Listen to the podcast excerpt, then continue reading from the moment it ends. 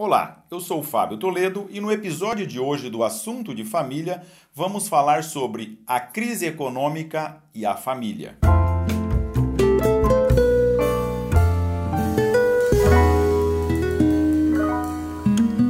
De alguns anos para cá, observamos na nossa economia uma certa facilitação do crédito.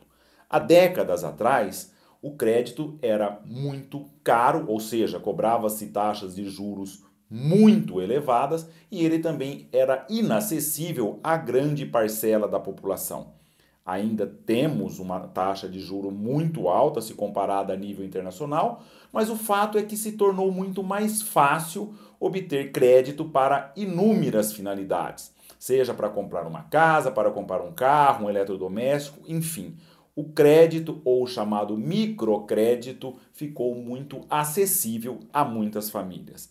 Acontece que muitos de nós usamos disso sem a devida ponderação, de maneira que hoje nós vemos muitas famílias endividadas como que vivendo um verdadeiro flagelo de sem saber como lidar com essa situação, sem como ter recursos para simplesmente amortizar mês a mês cada uma dessas dívidas. Muitas situações chega-se ao ponto de o pagamento de prestações de empréstimos comprometer uma parte significativa do orçamento familiar, colocando as famílias numa situação simplesmente angustiante e insustentável. Ora, como é que podemos lidar com essa situação? Ou melhor dizendo, como é que podemos crescer no amor conjugal, como é que podemos manter a harmonia na família vivendo essa situação. Eu já adianto que não vamos fazer aqui dicas de finanças pura e simplesmente. É claro que faremos isso também nessa nossa conversa, mas o foco principal é superar essa situação, buscar meios que nos permitam superar uma situação de superendividamento, mas principalmente crescendo na união na família, crescendo a sintonia entre pai e mãe e que se traduz num desvelo e num amor mais intenso aos filhos. Ora, se você está nessa situação, se estamos numa dificuldade econômica, se estamos com muitas dívidas que estão ameaçando ou já estão roubando a paz na família, eu sugeria que analisássemos esse problema em cinco passos, ou melhor, em cinco etapas que vamos transpondo de modo que ao final delas possamos superar essa situação e crescer no amor conjugal. E quais são essas etapas? Quais são esses passos que o casal que está passando por essa dificuldade deveria percorrer? Olha, a primeira eu chamaria a seguinte: não tenha medo da verdade. Muitos de nós temos uma certa tendência de fazer como se diz que faz o avestruz. Os biólogos dirão se isso é verdade ou não, mas há uma lenda ou um fundo de verdade em que o avestruz, quando vê o predador, enfia a cabeça num buraco e para ele o problema está resolvido simplesmente porque ele não vê mais o predador. Diante de problemas que parecem refugir ao nosso controle, naquelas situações em que não sabemos como lidar, não sabemos o que fazer, muitas vezes fazemos como o avestruz. Enfiamos a cabeça no buraco e aí o problema, aspas, deixa de existir. É claro que não é assim. Na situação econômica, numa situação de superendividamento que está angustiando a família, o primeiro passo é não tenha medo à verdade. Ou seja, temos de ir a fundo e saber exatamente quanto devemos, para quem devemos, qual o custo dessa dívida e quanto é que temos de desembolsar todos os meses para amortizar aquelas prestações, aqueles compromissos que nós assumimos. E esse não ter medo à verdade não é simplesmente irmos buscar na fonte, ou seja, irmos aos bancos e procurar saber qual é a situação em que nos encontramos, mas é também ter coragem de compartilhar com o outro aquela situação. Porque é muito comum que nas famílias, ou o marido ou a esposa que tem o papel de gerenciador financeiro. E muitas vezes o outro não sabe exatamente a situação em que está vivendo a família. Isso gera para aquele que está gerenciando sozinho, sem ter com quem compartilhar, uma situação angustiante, ou seja, puxa, estamos indo para o buraco e muitas vezes não tem coragem de dizer ao outro o que está acontecendo. Olha, isso é terrível. A sua esposa ou seu marido, depende de quem tem esse conhecimento, precisa saber. Precisamos agir com sinceridade e expor qual é a real situação da família. Esse é um primeiro passo fundamental. E aquele que recebe essa informação, como que vai reagir ao tomar conhecimento, ao tomar o susto? Com agressão? Com acusação? Como é que você nos colocou nessa situação? Nada disso com compreensão, com espírito de ajudar, de acolher, com ânimo de lutar juntos para sair daquela situação. Isso é um primeiro passo fundamental. Ou seja, não ter medo à verdade implica buscar as informações, implica compartilhar com o outro sobre a real situação econômica da família e depois juntos enfrentar esse problema. Então, um primeiro passo é não ter medo à verdade. Na sequência, o passo seguinte é descobrir onde está o vazamento. Como assim? Muitos de vocês podem ter passado por a desagradável surpresa de receber uma conta de água com valor exorbitante muito acima do que era habitual nos meses anteriores. Quando acontece isso, a primeira coisa a fazer é descobrir onde é que está vazando, por que, aumentou tanto o consumo e depois ver o que pode ser feito. Quando estamos numa situação de dívidas, de, de, desequilíbrio econômico, e se a família não tem o hábito de ter um orçamento, de saber exatamente onde estão sendo feitos os gastos, é muito comum que a imaginação solta vá fazer com que atribua ao outro a culpa por aquela situação. Talvez ele, marido, dirá: Olha, ela acaba com tudo no supermercado, ou com roupas, ou com presentes. E talvez ela dirá: é ele com a sua cervejinha com os amigos, aquele hobby caro que ele não poupa dinheiros para comprar aquilo que ele gosta, aqueles equipamentos esportivos, etc. Ora, se falta objetividade, nós não sabemos exatamente onde os recursos estão sendo utilizados, é muito comum que isso também seja motivo de discórdia, porque um vai atribuir ao outro a responsabilidade por aquela situação. Minha sugestão: vamos analisar as contas bancárias num período de dois meses, tanto para trás, ou seja, vamos pegar extrato dos dois últimos meses, vamos catalogar cada uma das despesas feitas e há softwares muito interessantes que podem nos ajudar a fazer isso com maior facilidade, com ganho de tempo. Ou às vezes vai ser muito difícil olhar dois meses para trás, então vamos fazer o propósito daqui mais um, dois, três meses, vamos anotando. Repito, hoje com a tecnologia há softwares que podem auxiliar muito nessa tarefa. O importante é que saibamos exatamente onde é que os recursos econômicos que recebemos estão sendo utilizados.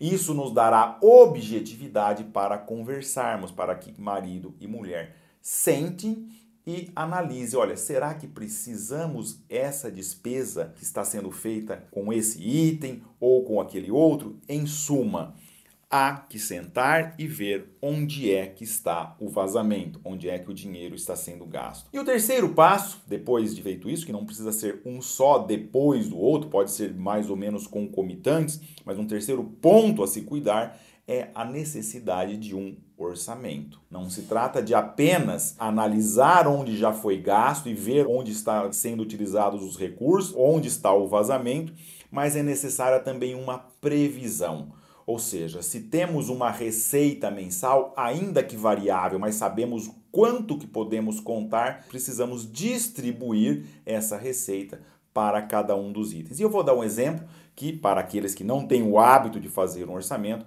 verá qual que é o seu papel, qual que é a sua relevância. Imagina-se que uma pessoa que não tem esse hábito de fazer um orçamento recebeu um salário de dois mil reais e alguém lhe convida para, naquele dia que recebeu o salário mensal, ir a um restaurante que já sabe que isso vai ficar na casa de 300 reais.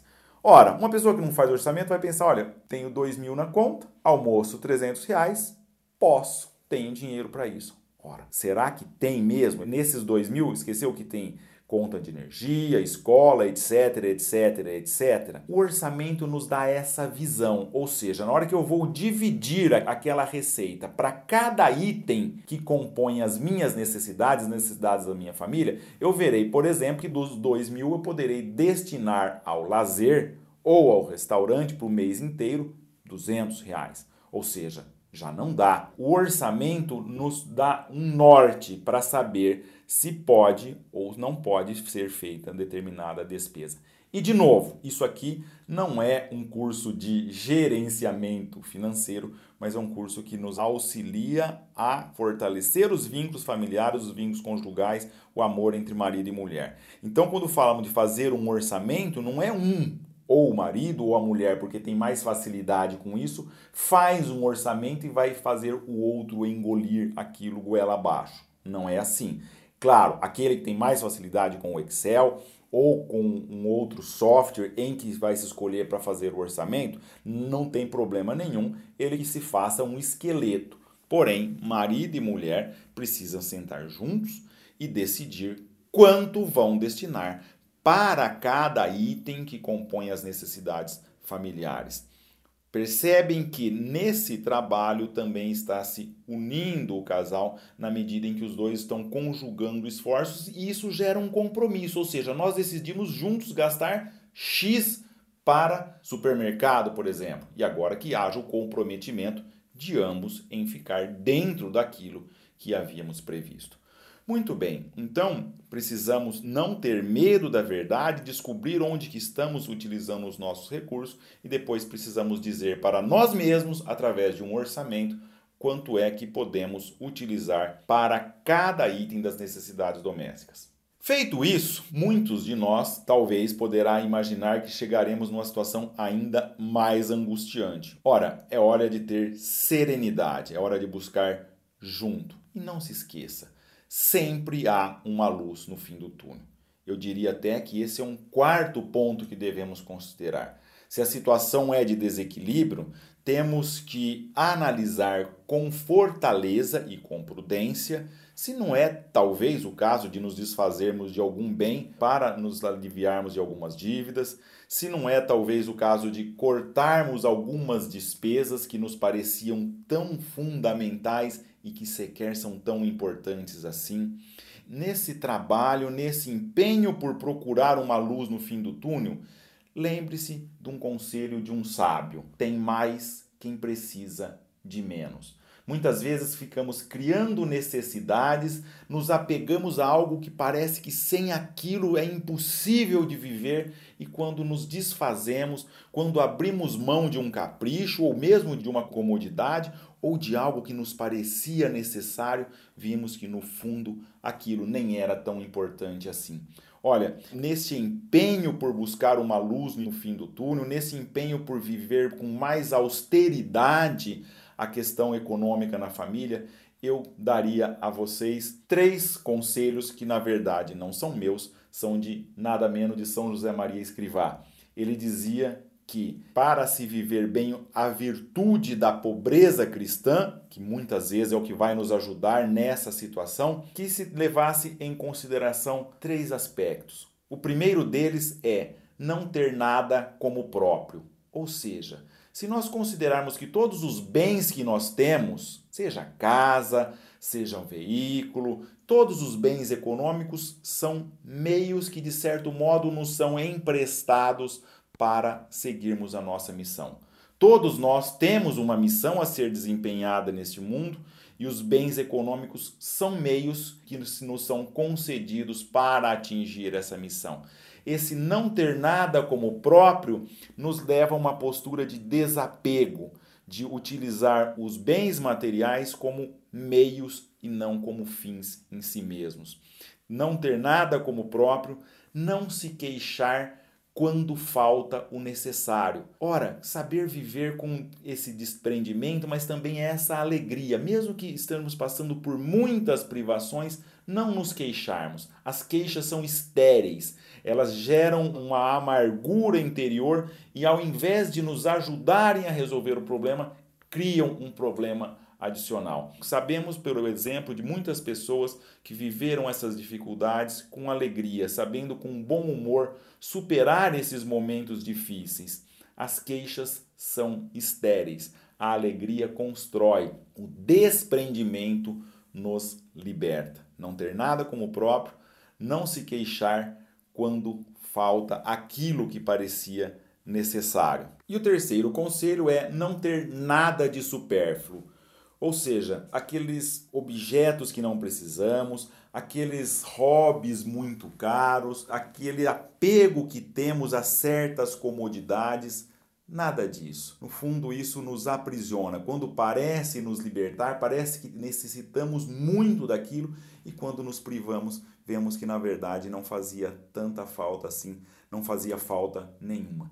No fundo, se soubermos superar juntos esse momento de crise, olharemos para trás, passados os anos, e talvez exclamamos surpresos: puxa, naquele momento de dificuldade, naquele aperto que vivemos, parece que nos faltava tudo, nos faltava quase tudo, mas não nos faltou a alegria, não nos faltou a esperança, não nos faltou a determinação por superar juntos aquele momento difícil. Então veremos que uma crise econômica foi oportunidade fantástica para crescer no amor conjugal, para crescer nessa determinação de incutir nas nossas filhas e nos nossos filhos o valor do desprendimento, o valor da generosidade, o valor do amor ao próximo, porque souberam ver num pai e numa mãe exemplos de pessoas que superaram com valentia e por amor esse momento de crise.